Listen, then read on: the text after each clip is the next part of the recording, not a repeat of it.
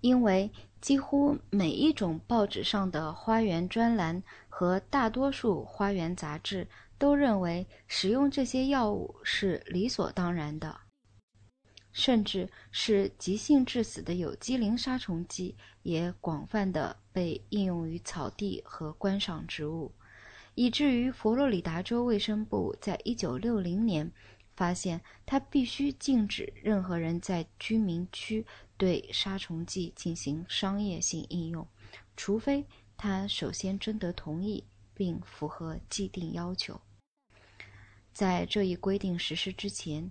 由于对硫磷中毒引起的死亡已有多起，虽然已经采取了一点行动去警告那些正在接触极为危险的药物的花园主人和房主，然而正源源不断出现的一些新的器械，使得草坪和花园中使用毒剂变得更为容易了。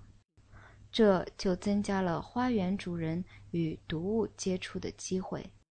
例如，一个人可以搞到一种平行附件，安装在花园水管上。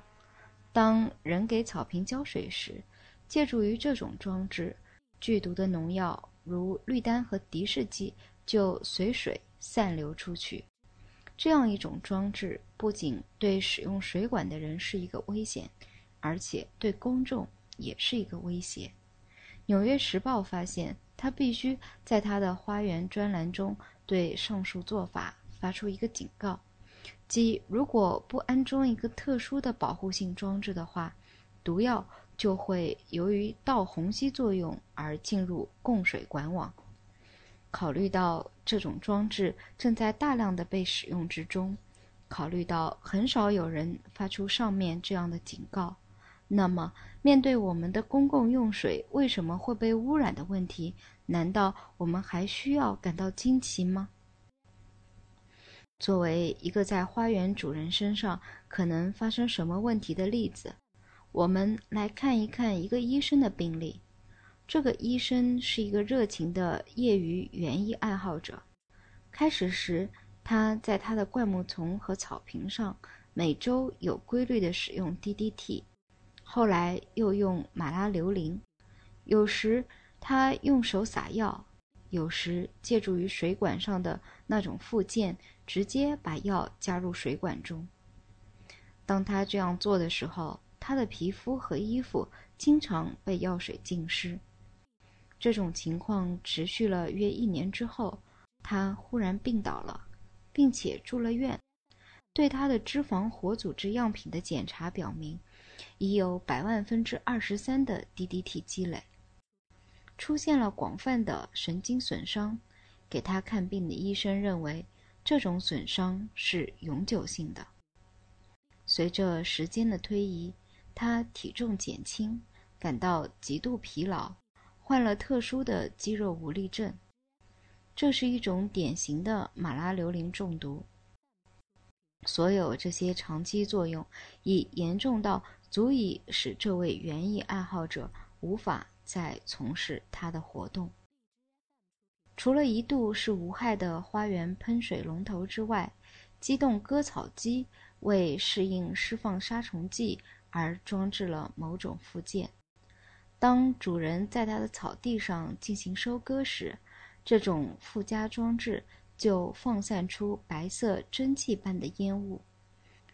这样，农药的分散度很好的威力就加进了具有潜在危险的汽油废气中。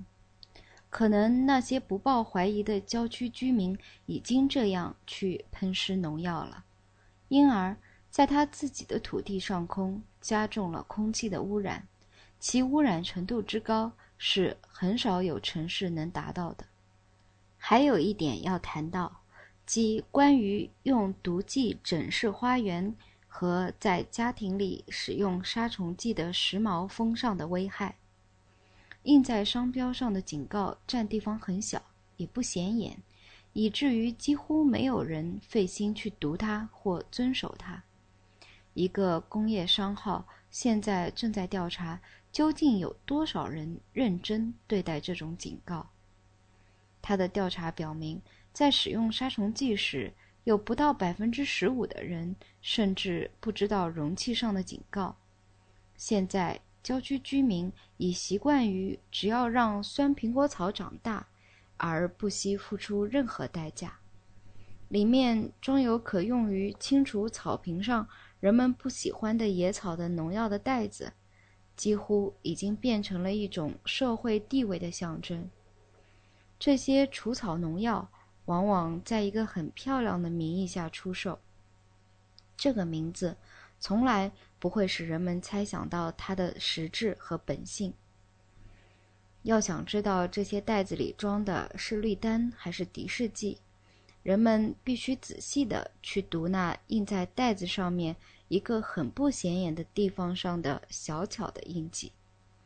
那些与处理和使用这些农药有关的技术资料，如果它们涉及到危害真情的话，人们。就很难在任何五金店或花园用品商店里得到它们。